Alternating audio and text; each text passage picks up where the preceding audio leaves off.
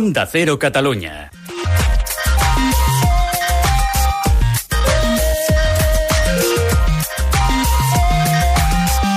Made in Japan, amb Ramon Soler Padró. Benvinguts tots i totes al Made in Japan. Minasan, Made in Japan ni Yokoso! Avui portem un programa, com sempre, carregat de cultura japonesa, i és que començarem amb l'actualitat parlant sobre eh, el santuari Meiji i la seva història. Us agradarà moltíssim, i com sempre el Jonathan López Vera, que és l'historiador del programa, ens en farà 5 cèntims sobre doncs, per què torna a ser notícia. A la tertúlia xerrarem sobre Hokkaido i les meravelles que té i que guarda la illa més al nord del Japó. Una de les illes que es van incorporar al país més tard, però que alhora guarden un dels paratges naturals més únics del Japó. I per acabar, tindrem una emprenedoria carregada de sabors del Japó, també, amb l'Albert Rius de Cacaus Sampaka, una empresa catalana que ha tingut la grandíssima oportunitat d'entrar al Japó i, a més de triomfar. Explicarem la seva història d'èxit just abans d'acabar el programa. Així doncs, comencem. Hajime Masho! Made in Japan, amb Ramon Soler Padró.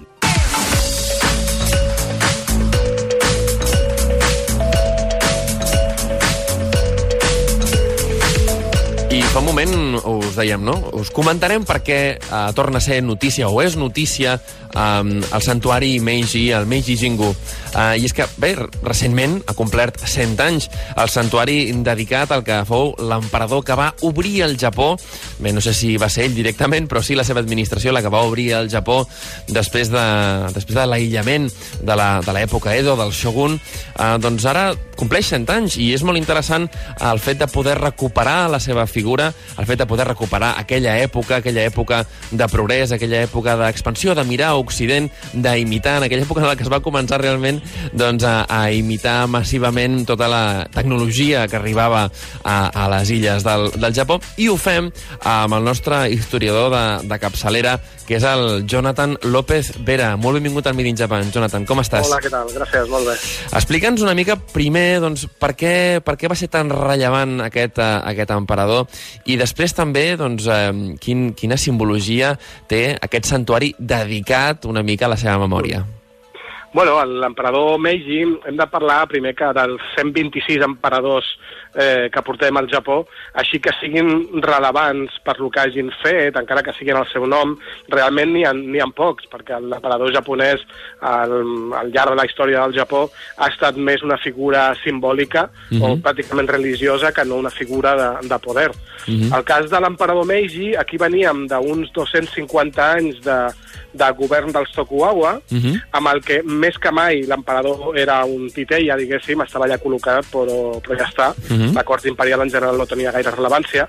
I aquí, en canvi, en aquest moment, l'emperador Meiji, no per ell mateix, perquè ell va pujar al tron tenint 14 anys només, però sí que tots aquells que van fer caure el govern dels Tokugawa el van agafar una mica com a símbol, i llavors ells parlaven, i encara es manté, no?, el, el tema de la restauració Meiji. Sí, senyor. Ells, ells el que deien és que l'emperador havia de tornar a ser qui dirigís el país, el qual és una miqueta una fal·làcia perquè no ho havia estat abans, Uh -huh. ni de fet tampoc ho va ser el propi emperador Meiji, van ser ells en el seu nom, no? Mhm. El van agafar com a símbol de que havia de tornar a manar l'emperador, però realment qui manava era un consell, un consell de, de savis, d'ancians, Mhm. que eren tot, tots antics caps samurais de cases que estaven en contra dels Tokugawa, Mhm. que van fer caure el govern i van començar a manar ells amb la figura de l'emperador eh, revitalitzada i molt promocionada, no? Es va, és quan es va tornar a, a recuperar tota aquella història de que els emperadors són descendents de la, de la Kami Amaterasu, Mhm. que ja existia, però es va promocionar i es va potenciar molt en aquest moment. Llavors, com això coincideix amb el moment en què, el- amb el que el Japó s'obre de forma obligada, eh, perquè l'obliguen les potències Mhm. occidentals, però sobre la resta del món i arriben a la conclusió de que la modernitat o t'hi apuntes o se't menja, doncs eh, es van posar a modernitzar el país ràpidament i l'emperador Meiji és el símbol d'aquesta modernització. De fet, jo a les classes sempre quan explico aquest tema ho il·lustro amb dues fotografies del propi emperador Meiji, més són dues fotografies bastant famoses, Sí. una és de 1872 Mhm. i l'altra és de 1873. Només ha passat un any. Però amb la primera, ell apareix amb el vestit cortesà típic, Mhm, eh, mhm. molt semblant al d'un sacerdot sintoista, Mhm. eh, i en canvi a la segona, que només ha passat un any, Sí. ja apareix, fins i tot porta un bigoti molt d'estil Uniformat, europeu, eh? Mhm. amb un uniforme tipus exèrcit francès de, de l'època, I, i és una fotografia, dues fotografies en aquest cas, serveixen molt per il·lustrar aquest canvi eh, aquesta modernització galopant que va, fer, que va fer el Japó, de la qual l'emperador Meiji és una mica com el símbol, no? és el, allò el cap visible d'aquesta modernització. I, eh, clar, el que comentaves, no? diguéssim que, que al Japó doncs, l'emperador, en molts casos, doncs, de la seva història, era una espècie de titella. Hi ha un tema curiós, doncs, ara que has comentat, doncs, aquesta espècie doncs, de pseudoguerra civil que, que, que va haver-hi just abans de la restauració, o que va provocar la restauració, um, en el qual doncs, sembla que l'emperador qui segresta l'emperador és una mica qui mana, no? I això a la història del Japó ha passat molt. Qui conqueria Kyoto, que era on estava l'emperador, llavors manava, no? Això com, com funciona? Perquè des del nostre punt de vista és com una mica estrany, no? Bueno, per això mateix, perquè l'emperador és com un símbol, doncs qui té aquell símbol en possessió Mhm. té una mica la legitimitat la legitimitat eh, de, de, imperial, diguéssim, Mhm, no? mhm, Llavors, sí, és com comentaves, quan a l'època de Sengoku Jidai, d'aquella època de guerres, Mm -hmm. El principal era fer-se amb la capital, perquè Mhm. si et feies amb la capital, llavors ja no eres un candidat com els altres a unificar el país, sinó que eres una mica el candidat oficial, Mhm, podríem dir, no? mhm, eh, mhm. Oda Nobunaga, el que va fer el 1568, quan va entrar a Kyoto, mm, realment va conquerir només una província més, no?, perquè Mhm. tenia la capital. Però el poder simbòlic és que a partir de llavors ell era el candidat oficial que Mhm. estava reunificant el país en nom de l'emperador, en nom del, del govern central. Llavors, eh, sempre ha passat això, el tema de la restauració passa el mateix. Allà, els que estaven lluitant, els dos en teoria ho feien per l'emperador. I després, aquella rebel·lió de Satsuma, el famós Saigo Takamori, De la pel·lícula, Eh, no? L'último samurai, no? l'últim samurai, clar, Mhm. ell, ell, el que ell defensava és que ell no estava lluitant en contra de l'emperador. Mhm. Ell estava lluitant per l'emperador en contra d'aquells que l'estaven una mica com Manipulant, no? Mhm. Sí, exacte. Llavors, sempre, eh, sempre eh, encara que sembli que es va contra l'emperador, eh, s'ha de dir que es va pel seu bé. No? És una mica tots els bàndols sempre, perquè si no perds la legitimitat. Mhm. I llavors, ets, eh, vas en, si vas en contra de l'emperador, vas en contra del Japó. Ja. Llavors això, ni cap bàndol de cap guerra ho ha volgut, ho ha volgut mai. Expliquem una mica això, perquè crec que és, que és interessant. Anar en contra de l'emperador és anar en contra del, del Japó. Aquí, um, no, fent, fent un, un símil, anar en contra Sí. de la monarquia no seria, no tindria per què ser anar en conra d'Espanya, no? Vull Clar, dir, és completament- em, és completament diferent. Per què, per què el Japó assimila tant uh, el tema de l'emperador, de la, no, de la família reial, tal, amb la identitat japonesa?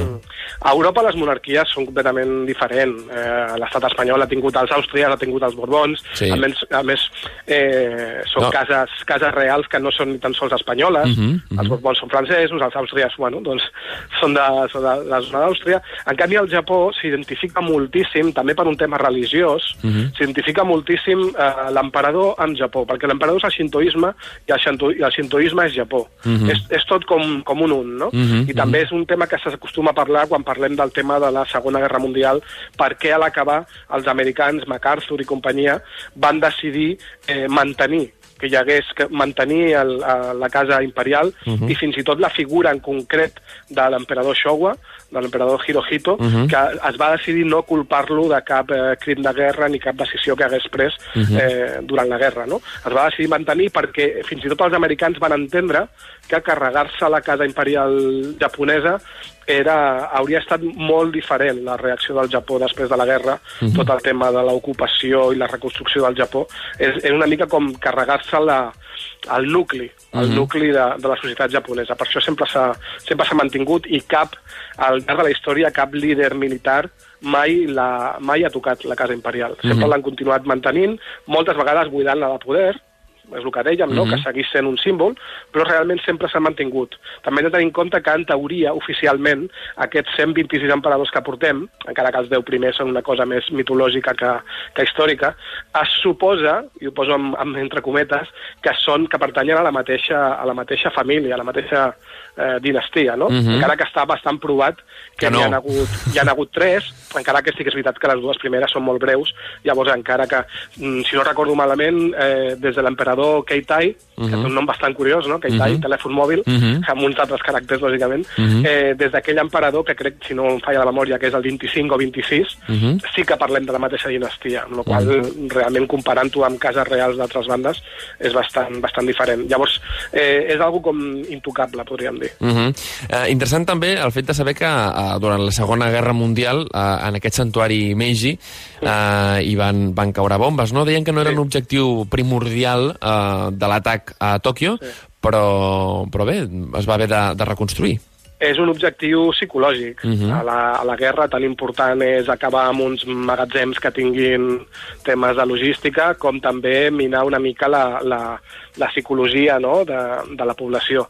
I llavors els, els americans sabien que el santuari Meiji havia estat un símbol de, del progrés del Japó, de la modernització, i també que és un, és un jingu, que vol dir que mm -hmm. és un, és un dels sant, de la llista de santuaris importants i dats de la Casa Imperial.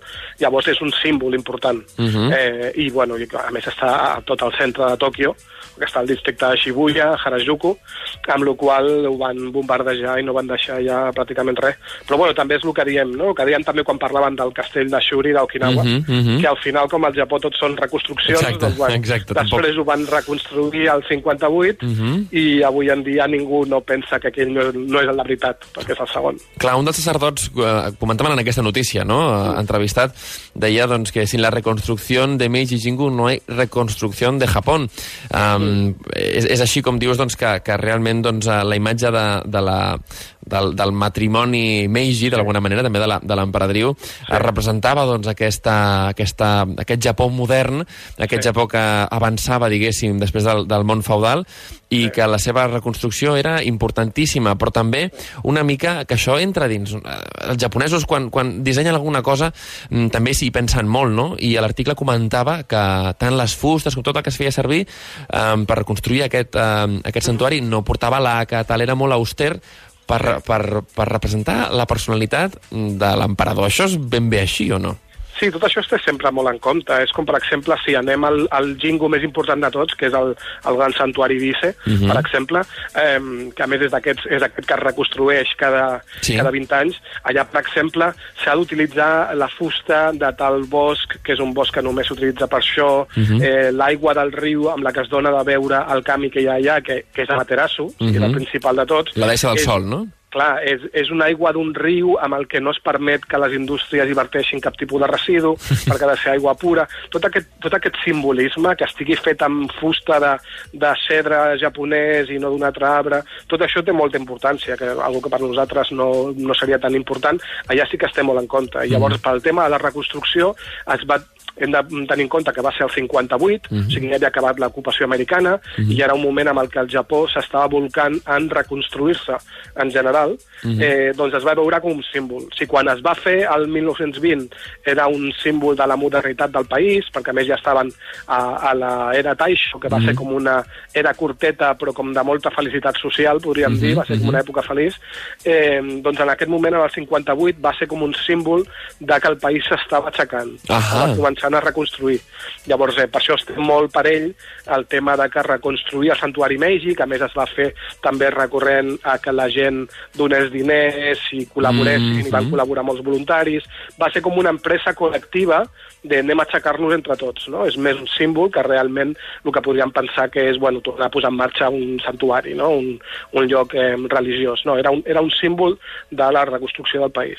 Uh, uh, la notícia comenta no? que anualment visiten el, el Meiji Jingu 10 milions de persones, del qual 40% d'aquestes persones són, són estrangeres. Sí. Però eh, per, per una mica recollir el que m'ha explicat, eh, per aquestes persones estrangeres, que suposo que n'hi haurà un percentatge important que seran espanyoles, i un altre també bastant interessant, que segur que escolten el Made in Japan, eh, per, per entendre doncs, la importància que té el Meiji Jingu a través de, de la figura de l'emperador Meiji i per fer una mica de, de sum up o wrap up, com dirien els, els anglesos, una mica de resum final, eh, tu quina diries que és eh, la importància transcendent o capdalt que va tenir aquest emperador de la modernització del Japó? Bueno, doncs la seva importància és com a símbol. L'emperador Meiji, o, o l'època Meiji, perquè uh mhm. -huh. ell al final simbolitza aquella època, eh, si s'ha de definir amb una paraula és modernització. Uh mhm. -huh De fet, jo quan, quan explico l'època Meiji i poso aquestes fotos, el primer que els dic i que els hi ha de quedar clar als alumnes de què vol dir la, la, el període Meiji és modernització. Uh -huh. Modernització entesa, o mal, malament entesa, uh -huh. com a occidentalització, perquè en aquell uh -huh. moment també era una mica una cosa, un sinònim de l'altre. Uh -huh. És el moment en el que el país eh, estableix una primera constitució, estableix un govern amb dues cambres, hi ha, public hi ha llibertat de premsa, es comencen a posar en marxa eh, universitats, es comença, diguéssim, a ser el que, el que a Occident s'entenia com un país modern. Uh -huh. Tot allò que el Japó veia, per exemple, que els xinesos no havien fet o no havien pogut fer i que per això els havia anat així de malament, tot el tema de les guerres de l'opi, etc. doncs el Japó va veure, a veure, què s'ha de fer, no? Van començar a enviar gent a aquestes missions i expedicions per tot el món, uh -huh. la- l'expedició Iwakura, que és la més famosa, uh -huh, uh -huh. per veure què s'havia de fer. I llavors van començar, van ser un alumne avantatjat i van començar a posar en marxa totes aquelles, eh, tot allò que, que calia fer per ser un país modern. I llavors el santuari Meiji, bueno, l'emperador Meiji en aquest cas, simbolitza aquest canvi, aquest pas de ser un país eh, amb guerrers de- d'arts i fletxes uh -huh. a ser, de cop, un, un país modern amb tot lo positiu i negatiu que té aquest apel·latiu no, de modern. Uh, I una última idea. Per què el Japó és capaç de fer aquesta modernització, aquesta occidentalització que a altres països d'Àsia els hi costa tantíssim? Per què el Japó ho fa? Per què el Japó ho pot fer? Sí. I altres països bé, els hi ha costat moltíssim, els hi ha costat revolucions, els hi ha costat moltes, Sí. molts patiments poder arribar, doncs, on el Japó va arribar amb certa, entre cometes, facilitat Sí. temporal. Eh, en gran part és, és causada, eh, causat um, pel període Edo. Mm -hmm. Quan tu veiu, ve, veus una cronologia del Japó, una, una taula de periodització, mm -hmm. i veus aquestes categories moltes vegades molt eurocèntriques, de període feudal, període medieval, Sí. no? que són, doncs normalment al període Edo se li posa una categoria que acostuma a ser eh, moderno temprano. Vale? No? Uh -huh. O sigui, encara no podem parlar de modern, perquè uh -huh. allò, allò arribaria amb Meiji, però sí que és veritat que si analitzes la societat de l'època Tokugawa i uh -huh. les polítiques del govern, uh -huh. hi, ha, hi ha moltes coses que ells, sense saber-ho, ja estaven preparant el camí per una modernització. Del 17 al 19, eh? Del segle XVII al segle XIX, sí. eh? Uh -huh. Eh, Per exemple, a nivell de comunicacions, pel fet de que el govern Tokugawa va establir que tots els senyors feudals, fossin de fossin, fossin d'on fossin del Japó, havien d'un cop l'any viatjar cap a la capital, uh -huh. etc, el Sankinkotai, que es diu, això va fer, per exemple, que la xarxa, la xarxa del país de carreteres i camins fos bastant, fos bastant potent i bastant moderna. Uh -huh. eh, per exemple, el, la monarquia que existia, estava l'emperador, però ja semblava, en cert moda, una espècie de monarquia parlamentària, no? Uh -huh. Estava, estava l'emperador, però... O sigui, hi, ha molts, hi ha molts trets característics de lo que diríem una societat moderna, uh Mhm, -huh, uh -huh. com després la Meiji, que ja tenien una mica mig, mitja feina feta uh Mhm. -huh. durant l'època Tokugawa. I aquest és un dels, mm, una, de les raons. Després, a part, podríem posar doncs, la forma de ser japonesa, que és molt de posar-se per feina i Sí. fer les coses, etc. Però, però ja tenien una mica els deures fets perquè a l'època Tokugawa ja podem veure molts trets característics. El tema de la urbanització, per exemple. És que ja durant l'època de, dels Tokugawa, Tòquio ja era la ciutat més gran del món. Uh -huh, uh -huh. Llavors no els hi va fer molta falta, ja eren com tres vegades Londres Ostres. a l'època. Clar, llavors no, mm, tots aquests trets característics de lo que diríem una societat moderna, uh Mhm. -huh. al Japó ja, ja hi havia més o menys la meitat que ja el tenia fet. Ostres. Llavors eh, per això no els hi va costar tant, encara que és al·lucinant eh, el procés, o sigui, Mhm, mhm. pensar que 50 anys després d'obrir-se a la resta del món guanyen amb una guerra els russos, Sí, eh? Clar, sí, sí, és- eh? és que és un temps A l'Armada del Bàltic, ràpid. famosa, eh? Sí, sí, sí, sí, Sí. sí. Interessantíssim. Jonathan López Vera, moltíssimes gràcies. Tu que en saps tantíssim de, de, de història japonesa, ves la teva especialitat, però sempre ens dones doncs, eh, aquesta, aquesta visió tan, tan 360 de la història, de la història real, que a vegades costa, eh? A vegades la gent la té sempre molt idealitzada, però Clar, tu, però tu la, sí. La, la història ja passa sempre i quan parlem de, del Japó, parlem mm. de països que tenim una mica a vegades com exotitzats, mm -hmm. etc. és molt fàcil caure una mica amb la visió, visió mitificada o visió romantitzada de, dels temes. Però bueno, Però els tu- historiadors estem allà per intentar per xafar una mica la guitarra i tornar, tornar a posar peus a terra. Tu ho fas sempre molt bé. Moltíssimes gràcies A vosaltres. eh, i gràcies per explicar-nos millor el significat i la importància del Santuari Meiji que recentment acaba de complir 100 anys. Made in Japan, el programa sobre cultura japonesa d'Onda Cero Catalunya. I ja la tenim aquí, la tertúlia Izakaya. Recordeu, Izakaya, el lloc en el qual els japonesos perden la vergonya. I aquesta tertúlia, Isakaya, la volem dedicar a conèixer un dels indrets potser menys eh, famosos o menys coneguts eh, del, del, del Japó, de les, de les quatre illes del Japó, perquè quan un eh, visita el Japó, doncs normalment fa aquest típic recorregut, fa Tòquio, Osaka, Kyoto i Nara. Sí que és veritat que aquesta illa principal del Japó, on es troben aquestes quatre ciutats, que és la illa de Honshu, rep eh, molt més turisme. Doncs eh, també te'n pots anar a Himeji, també te'n pots anar al Santuari d'Ise... En fi, hi ha moltíssimes eh, destinacions turístiques que són doncs, accessòries amb aquesta ruta principal, però eh, pocs estrangers eh, visiten Hokkaido, que és la illa més al nord del Japó, que de fet, clar, és la illa més al nord del Japó i és la última en incorporar-se um, al país del Japó. Recordem que la, el Japó durant molts anys va tenir tres illes principals, que era Honshu, Shikoku i Kyushu, i que a partir del segle XIX es va incorporar Hokkaido per parlar-ne, eh, per parlar i per descobrir eh, aquesta illa, per descobrir les joies que, que guarda Hokkaido, eh, tenim el gust de comptar amb el Hajime Kishi de la Oficina Nacional de Turisme del Japó. Hajime-san, bienvenido al Made in Japan, ¿cómo estás? Hola, ¿qué tal? Muchas gracias. Oye, eh, ¿por qué Japón ha sido, digamos, la última isla en incorporarse a, a Japón? Explícanos el tema que es que realmente curioso. Efectivamente, bueno, eh, Hokkaido, eh, cuando todo el mundo me pregunta, bueno, ¿qué es Hokkaido? Pues, o dónde está Hokkaido, eh, bueno, pues eh, hay que comentar que es la isla eh, más septentrional del país. Y, bueno, como tú bien has comentado al principio, eh, bueno, pues es la última isla en incorporarse al, al territorio japonés y por tanto, bueno, cuando me preguntan, bueno, ¿cómo definirías Hokkaido? Pues a mí me gusta siempre utilizar un poco esa expresión típica de la época de los exploradores, ¿no? De Hokkaido, la, la última frontera. Y, bueno, pues es la, el, la última zona de Japón, la última región de Japón. La última frontera, claro, antes a, llegar a las islas, a las islas Kuriles, ¿no? Efectivamente, es decir, antiguamente, bueno, pues eh, el norte de Honshu y un poco más quizás, uh -huh. eh, bueno, pues eran los territorios, digamos, que marcaban los límites de, eh, de Japón, desde, uh -huh. pero sin embargo, bueno, desde, desde tiempos atrás y especialmente desde el periodo Edo, uh -huh. se realizaron diferentes expediciones para explorar la, la, isla, Hokkaido, y un poco, bueno, pues con la coyuntura, con los cambios en el panorama internacional de la época, pues eh, se incorporó Hokkaido sobre todo como eh, bueno pues frontera para eh, limitar y proteger el territorio japonés uh -huh. frente a las amenazas de, del exterior y especialmente desde la apertura de Japón hacia hacia las potencias occidentales. Mira que justo curiosamente eh, en la sección anterior, en la, en la, actualidad, hablábamos de eso, de la, de la época Meiji y digamos de esa, de esa apertura de, de Japón hacia Occidente y, en fin, de, de la también la como no, solo modernización, sino occidentalización, digamos, para absolutamente todo, también para el tema de la, de la política. Y quizás uno de los primeros enclaves, mmm, digamos, ¿no? De, esa época Edo y tal, eh, en Hokkaido fuera Hakodate, ¿no? La primera ciudad que nos encontramos al cruzar el, estrecho que separa la isla principal Honshu con, uh, con, con Hokkaido.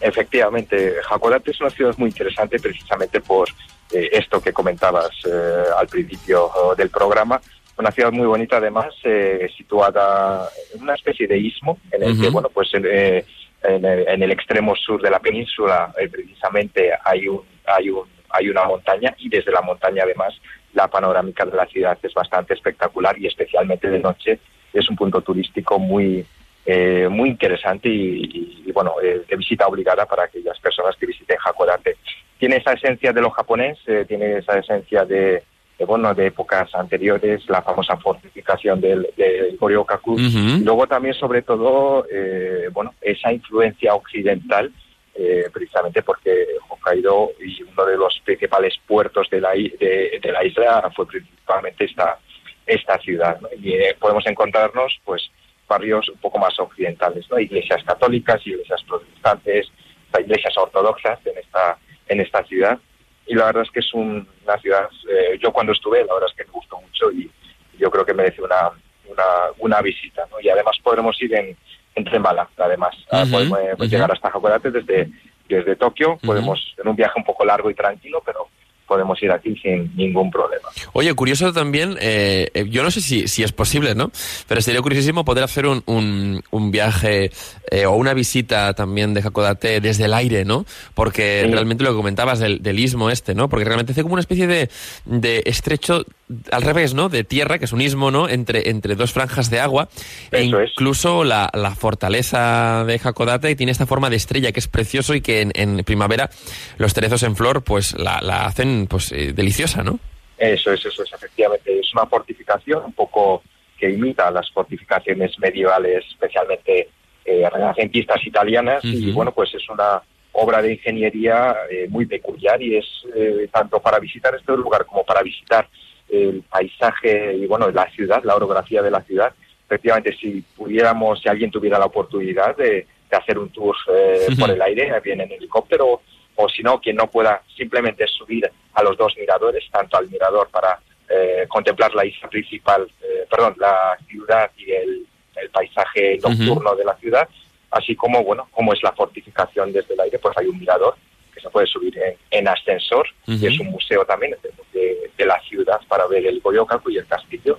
Y la verdad es que es muy interesante porque, digamos que la orografía condiciona un poco la ciudad y es una ciudad estratégicamente importante y de hecho pues el puerto tiene esa importancia pues precisamente por los condicionantes geográficos de, de esta localidad. Totalmente, realmente es, es, es impresionante. Pero vamos a continuar, vamos a continuar esta vez con la capital, por así decirlo, Sí. de, de Hokkaido, que es Sapporo, ¿no? Sapporo, muchos Sí. lo conocerán también por la cerveza, por la cerveza Sa- Sapporo, que muchos restaurantes de Nihon Ryori, de, de- de cocina japonesa, eh, la sirven también aquí, ¿no? Eh, cuéntanos un poco, Sapporo, qué particularidades tiene eh, y qué destacaríamos para aquella persona que quiera descubrir eh, Sapporo en su, si no en su totalidad, en aquello que le hace más especial. Sí, efectivamente. Yo creo que Sapporo, eh, hay de amigos míos que han estado allí, me han dicho, es como el, el Tokio de, de Hokkaido, ¿no? Y efectivamente es una gran ciudad y, bueno, pues la verdad tiene un, un encanto especial también. No solo por la cerveza de Sapporo, que también, de hecho, precisamente la compañía fundadora de la, de la cerveza Sapporo ah, fue una de las primeras eh, cerveceras eh, que se fundaron en Japón y de ahí, bueno, pues eh, el renombre internacional de, de esta cerveza, que por cierto lo recomiendo para, para todos los amantes de, Sí, está de- riquísima. de esta bebida, de la, de, la- dorada bebida. Y, bueno, pues la verdad es que es una delicia y no solo la cervecería de San Pablo, sino, bueno, pues las, eh, podemos, hay un restaurante específicamente de, eh, bueno, pues relacionada con la cervecería. Y la verdad es que yo recomiendo este restaurante sobre todo para, para, para probar los platos locales de esta zona. Claro, también hay, ramen, ¿no? Ra- ramen eh, de, de Sapporo, me han dicho que está... Ramen de Sapporo, efectivamente, el ramen de Sapporo y luego eh, justamente dentro de la ciudad, en el distrito de Susukino, la parte más comercial y la parte más vibrante de la ciudad, hay un callejón por detrás eh, de esta localidad que se llama el Callejón del Ramen, precisamente. Vaya. Es uno, es uno de los lugares que, bueno, pues lleno, es un callejón estrecho que parece un poco de película, un callejón en el que casi no cabemos ni dos personas, pero tú lo atraviesas, de noche ves que están hay una tenue luz iluminada de los diferentes locales y tú, bueno, pues puedes entrar, ver el menú y, y sobre todo, pues eso es eh, elegir eh, tu ramen favorito, ¿no? Hay diferentes tipos de ramen, no solo en Hokkaido, sino también en el resto de Japón. Y bueno, yo cuando lo, yo estuve allí me, me lo comentaron, ¿no? El ramen de Sapporo, pues es, es el miso ramen, pero el ramen de Hakodate, eh, me dijeron una mañana en el hotel, "Oye, quiere que le preparemos un, un, eh, un shio ramen, Sí. un ramen al punto de sal, que es un poco el estilo de Hakodate. Entonces podremos com- comparar en ese mismo callejón, probar un poco diferentes variedades de este, de este plato fast food japonés que es tan popular últimamente. Bueno, es que curiosamente en, Barcelona hay una cadena eh, que por razones publicitarias pues no, no, no mencionaremos, pero que empezó con un restaurante aquí y ya Sí. lleva cuatro. Y de hecho es una cadena que viene de Sapporo, ¿no? Eh, de, Sí, efectivamente, de, sí. de unos, Eso unos es. amigos de Sapporo, ¿no? Que probaron primero Fortuna en Alemania y, luego, pues eh, después de dar unas cuantas vueltas, han, han aterrizado en Barcelona con muchísimo éxito. Eh, de Sapporo también eh, se destaca mucho el Odori Park, ¿no? Cuéntanos un Sí. poco qué podemos esperar de este parque que recuerda, a mí me recuerda al menos un poco a, a Champs-Élysées, ¿no? Eh, De, de- de París.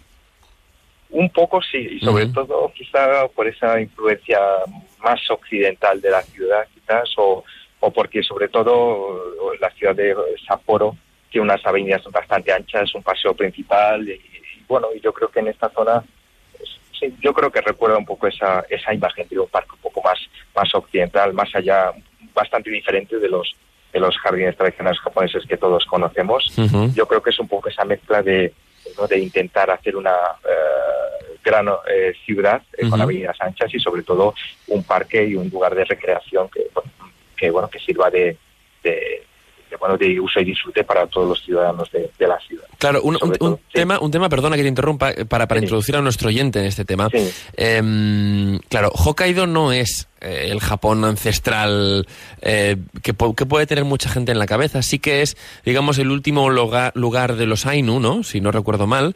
pero no hay esa arquitectura eh, típica japonesa tradicional que quede como en la inmensa mayoría de Japón, sino que es un Japón más nuevo, ¿no? Más, más, más, más construido a partir del siglo XIX y por tanto con posibilidad de ser mucho más ancho, mucho más occidental, también mucho más vibrante, ¿verdad?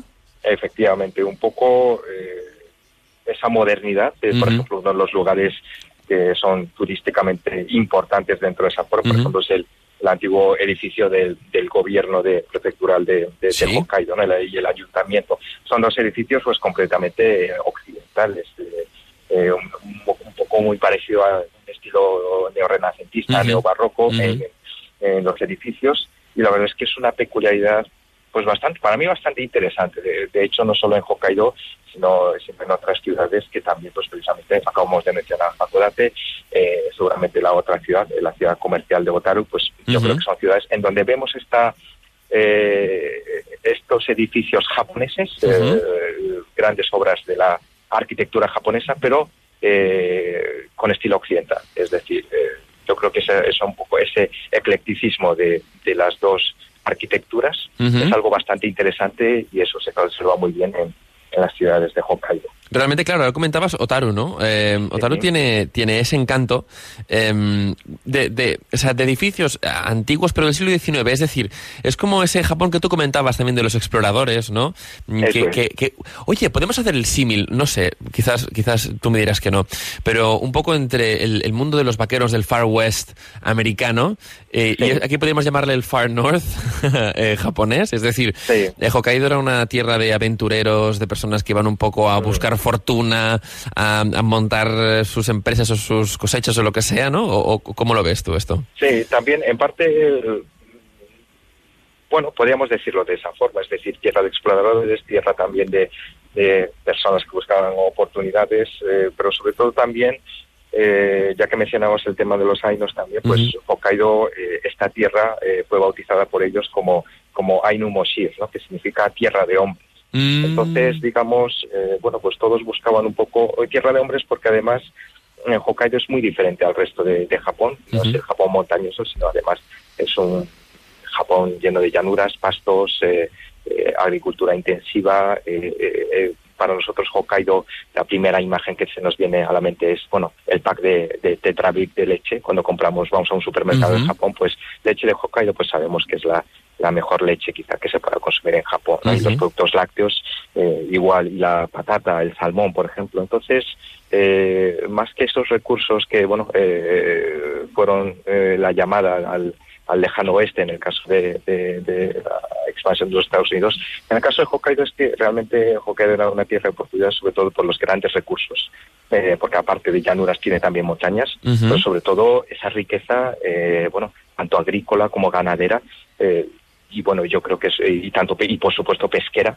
Entonces, yo creo que reúne todos los elementos para que efectivamente sea una tierra en donde no falta, no falta nada para, para que un hombre pueda vivir y por eso eh, tierra de hombres es, es, es Ainu Moshir, has dicho, ¿cómo es exactamente? Ainu Moshir es en el lenguaje de los Ainos, Interesante. Eh, la población indígena eh, que siempre habitó pues esta región de, de, Japón. Y bueno, pues eso es lo que significa de tierra de Interesantísimo. Llevamos un poco al tema del deporte del deporte blanco, ahora que es época de Navidad, bueno, de Navidad, perdón, época de invernal, ya ha pasado la Navidad, pero tenemos aún tres o, cuatro meses de, nieve. Em, y en Japón, claro, eh, la nieve es un punto fuertísimo para visitantes de todo de toda la región, porque mm, yo me acuerdo la última vez que visité Japón fue precisamente en invierno y había un montón de australianos en pistas de esquí, en ese caso de del norte de, de, Honshu, ¿no? Pero eh, Niseko es, es muy conocido también en, en Hokkaido, ¿verdad? Eso es, efectivamente.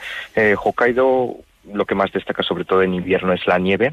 Siempre decimos que Hokkaido tiene dos caras, ¿no? El Hokkaido de color blanco en los meses de invierno y el Hokkaido de color verde y de los eh, y de las grandes llanuras de flores y campos de lavanda en verano, ¿no? Entonces ese contraste es muy interesante y especialmente Hokkaido eh, tiene la mejor nieve en polvo de eh, seguramente de toda Asia. Gracias precisamente por su cercanía con el continente asiático y, sobre todo porque está a medio camino entre entre Japón y Asia, entonces Asia y, especialmente Siberia. Entonces lo que hace es que en invierno el aire frío que llega desde el continente y especialmente desde Siberia hace que la nieve eh, que caiga en Sapporo, una nieve abundante, eh, es decir, podemos llegar a tener pues eso, desde 4 o 5 metros de altura hasta 10, por ejemplo, y bueno, temperaturas de 10, 15 grados bajo cero, y sobre todo para aquellas eh, personas que deseen disfrutar esquiadores semiprofesionales o profesionales que deseen mm, practicar el esquí fuera de pista, pues realmente Hokkaido es un paraíso para, para los esquiadores y por eso tantos eh, viajeros australianos pues visitan todos los años religiosamente las pistas de esquí de Niseko y aparte bueno, fue escenario de los Juegos Olímpicos del año 1972 y bueno, aquí lo conocemos por por el medallista Paco Fernández Ochoa, pero bueno, pues la verdad es que Sapporo precisamente es un lugar perfecto, eh, no solo por este acontecimiento olímpico, sino también por los condicionantes naturales eh, de, mejor nieve y la gran calidad de nieve. No, y además que mm, recomiendo a, todo el mundo si puede, si puede coger un, móvil y ir a, al mapa de las pistas de, de que es impresionante. Es, impresionante realmente, o sea, es que no, es por nada, pero parece una red de autopistas, es, es, una, una, locura, ¿no? Tú lo has mencionado muy bien, además es que tiene tantos resorts, eh, Niseko Hanazono, mm. Ampuri, por ejemplo, Niseko mm. Village, no sé, eh, muchos lugares que parece que si seguramente, ya que mencionábamos antes lo de ver Hokkaido o Hakodate en helicóptero, si viéramos Niseko en helicóptero con un dron, eh, veríamos que efectivamente es toda una red de carreteras, pero realmente son pistas de esquí que se extienden de norte a sur, de este a oeste, en toda la región de, de Niseko, y además que queda muy cerca de Sapporo, o sea que mm. la verdad es que es un sitio una locura, los hoteles son preciosos. efectivamente. Son preciosos, realmente, todos de diseño, una, una pasada. Mira, em, claro, quien nos está escuchando, hay obviamente muchísima gente em, en, en, Cataluña, Valencia, Baleares, que les encanta el esquí y que quieren probar pistas nuevas, ¿no? Pero que muchas veces cuando hablamos mm, de destinos un poco lejanos, dicen, a ver, pero ¿cómo llego allí? Porque será difícil, porque es montaña, porque tal. ¿Cómo llegamos a Niseko? Eh, sabemos que podemos llegar a, a, a Hokkaido con el Shinkansen, con el tren bala. hasta Hakodate, mm, Exacto, hasta Hakodate, pero una vez allí, ¿cómo, cómo llegamos a, a Niseko?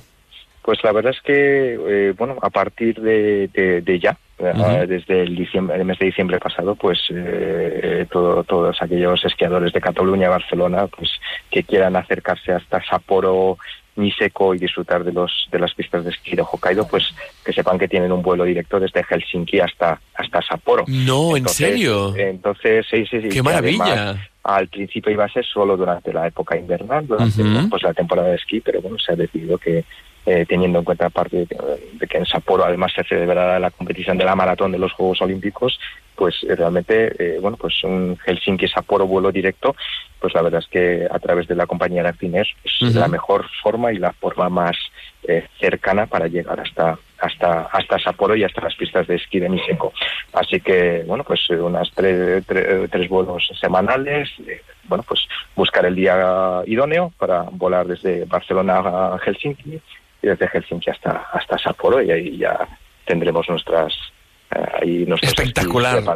Así que más Espectacular. cerca imposible. Claro, para, para acabar eh, ya y despedirnos, eh, haz una, una recomendación eh, gastronómica. Hemos pasado un poco por encima del tema del ramen, de la cerveza, pero a nivel gastronómico muchos de nuestros oyentes son muy foodies, les encanta. Eh, ¿Qué recomendaciones podemos hacer más allá también, que, claro, del, del ramen y de la cerveza? Claro, claro, por supuesto. Bueno, pues como siempre digo que en Japón, aparte de eh, bueno lo que eh, de lo crudo y lo cocido, pues también encontramos cosas asadas. Entonces, en Hokkaido, por ejemplo, el famoso la barbacoa al estilo japonés, que es lo que los occidentales llaman al plato típico de Hokkaido, que es el Genghis Khan. Entonces, eh, que bueno, Genghis Khan toma el nombre de, del famoso conquistador Sí, sí. mongol Genghis Khan. Genghis y entonces, sí, bueno, sí. pues un poco es, es eh, barbacoa estilo japonés, es decir, desde carnes eh, de, de- de- de cordero y, y salmón asado en una plancha con verduras y bueno, pues es todo, es remover todos los ingredientes en esa plancha y la verdad es que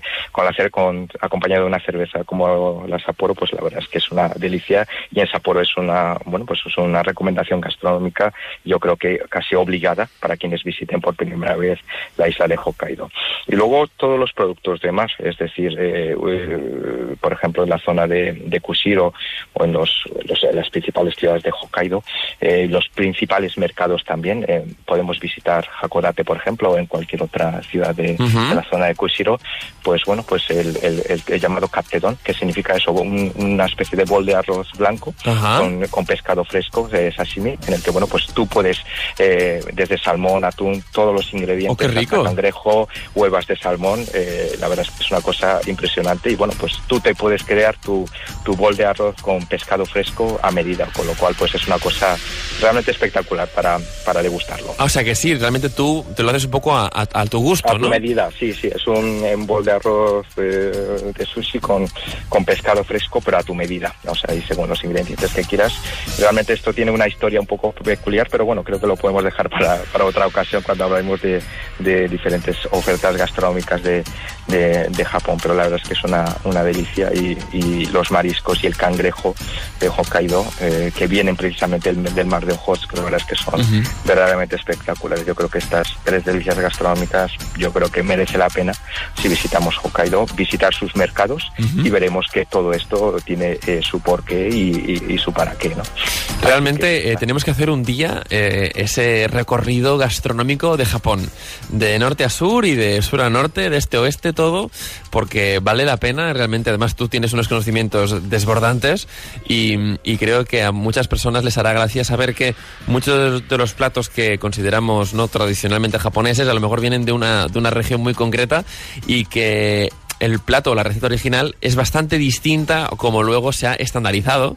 Esto, esto pasa, pasa mucho, pero sí que es verdad, como comentas tú, que se, se alaba muchísimo el pescado del norte en Japón, el pescado de, de Hokkaido, eh, las recetas de, de sushi, de sashimi, más allá también del, del shio ramen, como, como comentamos hace un rato, o de la famosísima cerveza de, de Sapporo. Hajime Kishi, de la Oficina Nacional de Turismo de Japón, muchísimas gracias por ser nuestro guía eh, de Japón, por ser nuestros ojos y en este caso también nuestro paladar.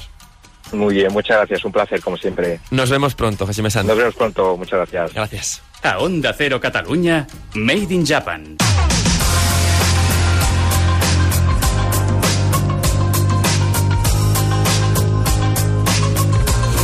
I per acabar el programa, ja sabeu que sempre ens agrada donar una ullada en aquelles iniciatives, en aquelles persones també que fan per unir uh, les cultures japonesa i espanyola o um, fan per emprendre, emprendre amb negocis que són transoceànics i que arriben des de casa nostra al Japó. En aquest cas parlem del cacau i és que tenim una secció d'emprenedoria també amb, amb molts uh, matisos de sabors. En aquest cas no tant del Japó, sinó sabors més de potser de casa nostra uh, que arriben al Japó. I és que avui tenim la immensa sort de parlar-vos de cacau s'empaca i tenim, doncs, bé, a la persona que representa Cacau s'empaca, que és l'Albert Rius. Benvingut al Made in Japan. Albert, com estàs? Hola, què tal, Ramon? Escolta'm una cosa, eh, l'altre dia teníem el Jorge Laseras, el president del CG del Círculo Empresarial Japón-España, que ens deia, oye, tenéis que entrevistar uno de los casos de éxito de empresas españolas que han ido a Japón y que realmente, pues, oye, les està yendo de maravilla. I, i aquí et portem, llavors, perquè ens expliquis, no?, primer de tot, com va començar aquesta, aquesta idea de dir anem al Japó, anem a intentar provar sort. Quin dia et vas aixecar i vas dir aniré al Japó? Doncs mira, uh, a Japó vam decidir anar-hi el 2007. Uh -huh. um, ens vam equivocar.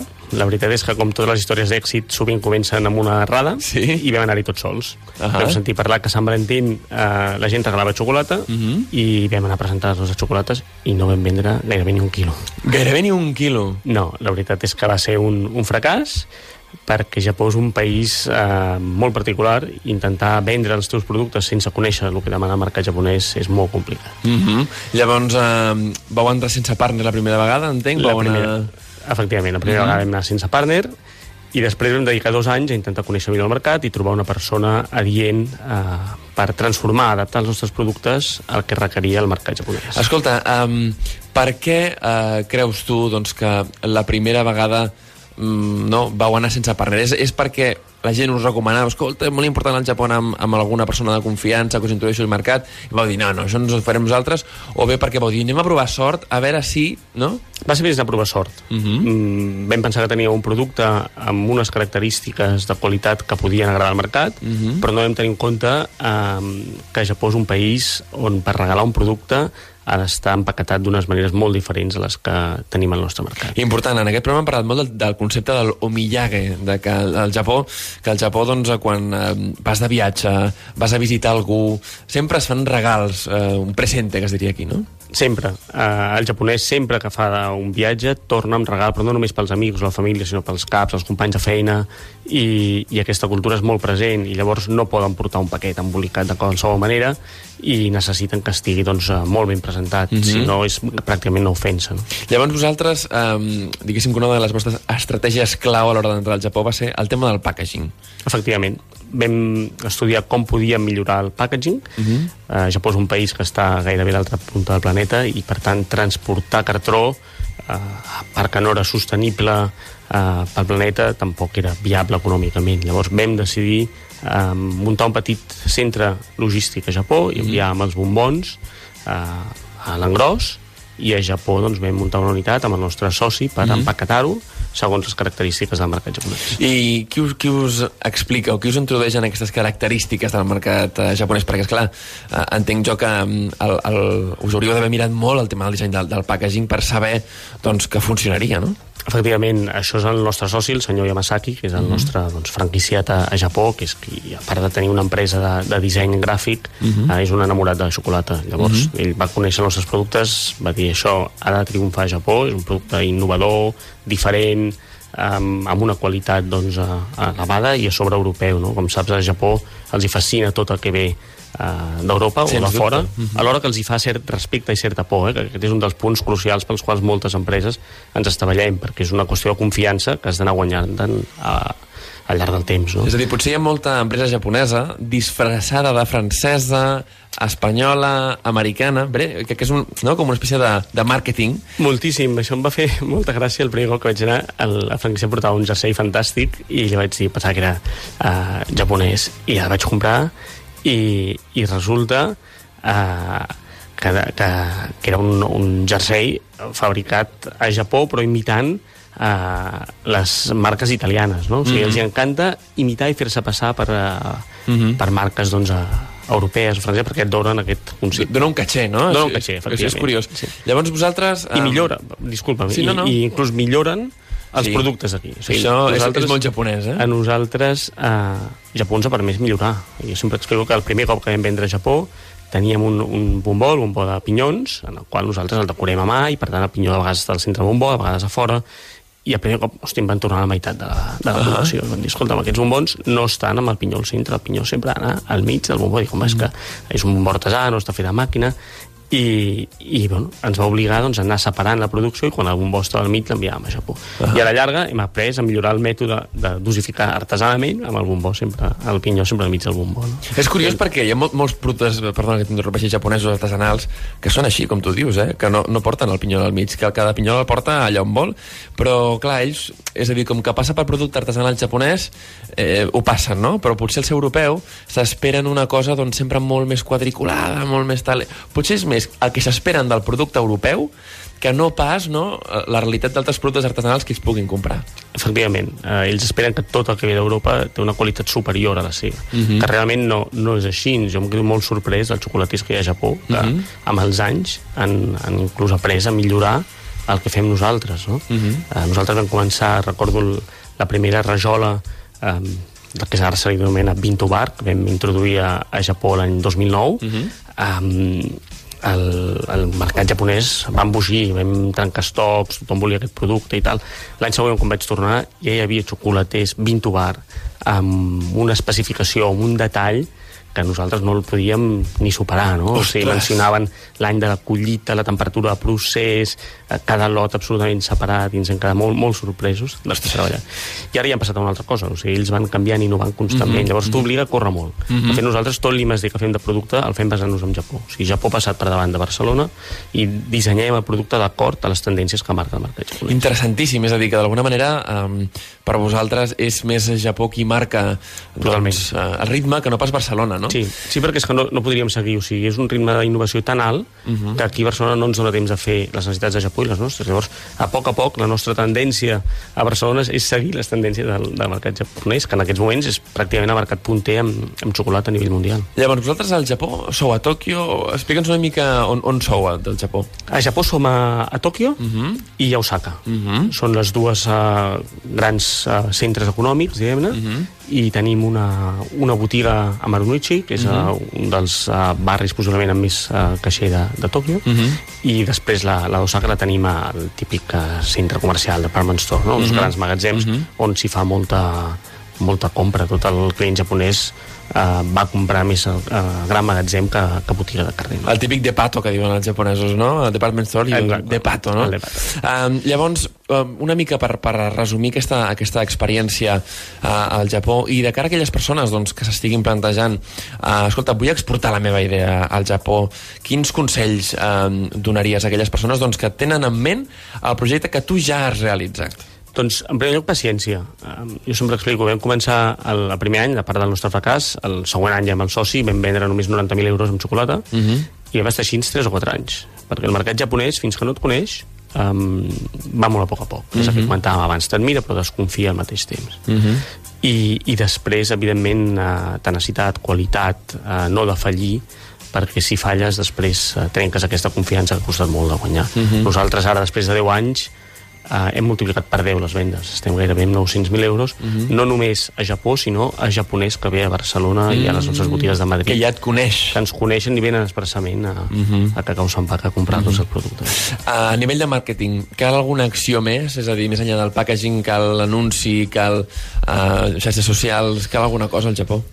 Ajuda molt. Nosaltres, eh, com us he comentat, anàvem de la mà d'una persona de, del món del disseny, mhm. -huh. tenia molts contactes també en el món de la publicitat i ens va posicionar doncs, a totes les eh, revistes de, de moda, de tendència, mhm. -huh. de xocolata. Vam fer inclús rodar anuncis a, a les nostres botigues Fantàstic. i això doncs, va fer que gent famosa s'apropés a la botiga i a part la localització, la localització Marunouchi clar. és una localització que és, és cara però després et retorna... Home, clar, és la, la Jet Set de, de Tòquio. És eh? la Jet Set de Tòquio. Escolta, a més, Sampaka, perquè és super japonès en realitat, eh? És un nom que us, és curiós, us ha ajudat segur, eh? El, el nostre nom eh, sembla japonès, però realment és africà. Uh mhm. -huh. és, eh, el nom és un tribut, diguem-ne, una de les millors plantacions que hi havia a, a Guinea Equatorial, uh -huh. que es deia Cacao Finca Sampaca, uh -huh i la història diu que venia del descobridor del riu per on hi ha la finca que es deia Sam Parker uh -huh. i els oh. africans de Sam Parker feien Sampaka Ostres, però és veritat que sona, té una sonoritat molt, molt japonesa no? i a sobre el nostre disseny de botiga és un disseny també molt atemporal i, i cosmopolita, té uns tocs japonesos no? la, sense saber que volíem anar al Japó l'any 2000 quan vam posar les lampres sí. i ara un model de làmpara que es diu Nagoya no? que, mm. o sigui, un model molt, molt minimalista molt de bambú uh -huh. i, i per tant encaixat perfectament amb la, amb la societat japonesa. Per acabar, recorda on teniu botigues aquí a, a Barcelona. A Barcelona tenim una única botiga, uh -huh. carrer Consell de Cent, entre Rambla, Catalunya i, i Balmes, uh -huh i... La sobra és coneguda, eh? I, i per, a Madrid també en teniu una, veritat? I a Madrid també en tenim una, a carrer Orellana, uh -huh. a mhm. prop de, de Genoa. Fantàstic. Uh, doncs donar-te les gràcies per, per venir-nos avui a explicar la teva experiència uh, al Japó, com que Cacau Sampaka s'ha obert un, un lloc al, al mercat japonès, que és dificilíssim. Ho parlàvem amb el Jorge, que ell doncs, uh, té l'oportunitat d'assessorar tantíssima gent que va allà. Ell diu sempre, oye, hay que ir con un japonès, hay que ir con un partner japonès y tener paciencia, porque la perseverancia, deia ell, no? és la clave para, para tener, tener suerte en el, en el mundo japonès. Albert Rius de Cacau Sampaca, moltíssimes, moltíssimes gràcies i esperem veure'ns molt aviat. Moltes gràcies a tu, Ramon. Arigato, gozaimashita. A Onda Cero Catalunya, Made in Japan, el programa sobre la cultura japonesa.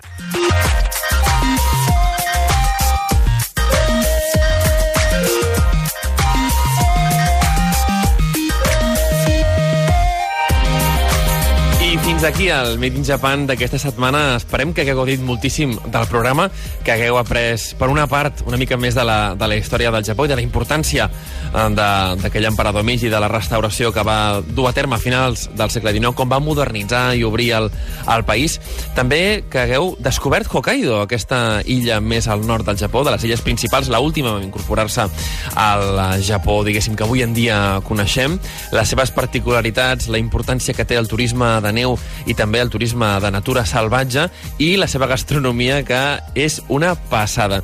I també que hagueu descobert aquesta història de Cacao Sampaka, de com eh, des de Catalunya viatgen al Japó, ho intenten durant 4 anys i acaben triomfant, eh, tenint un èxit aclaparador tenint en compte aquesta particularitat de la cultura japonesa, que és molt important com presentem el producte, que és molt important, com deia ella, escolta, uh, si tenim un, un pinyó una mica més a la dreta, més a l'esquerra, no, sempre al mateix lloc i el packaging, imprescindible.